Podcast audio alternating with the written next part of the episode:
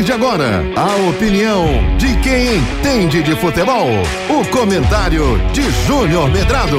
O comentarista que não tem medo da verdade.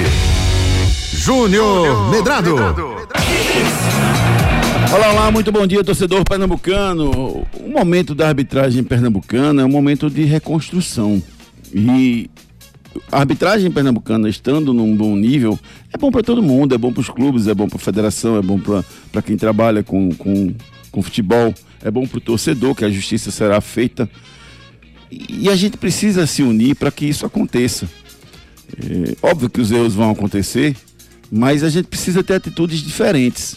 A gente ter a mesma atitude de sempre que um juiz errar, dizer que é isso, que é aquilo, e criticar e pedir afastamento. Não sei se esse é o.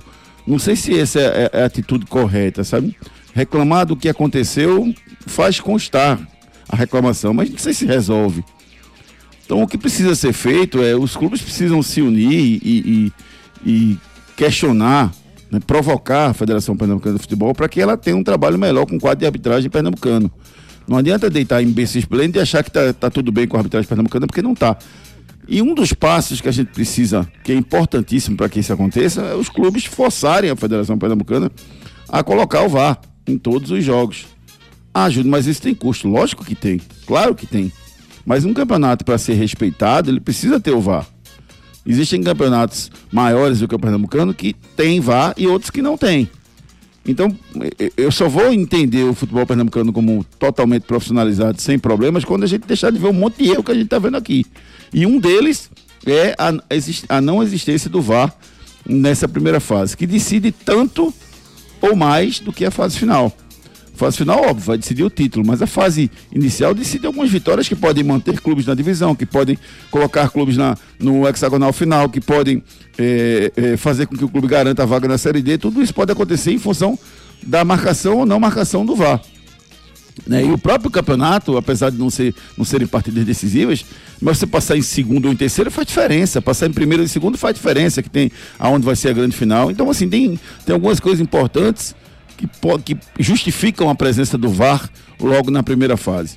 Eu acredito que isso é uma coisa que deveria ser consertada para que nós te, tenhamos mais, mais é, possibilidade de minimizar os erros, né? Porque já que a gente já tem um quadro de arbitragem que não é lá essas coisas, que a gente tenha o VAR para poder corrigir esses erros que possam acontecer, que é o, o que acontecem com mais frequência.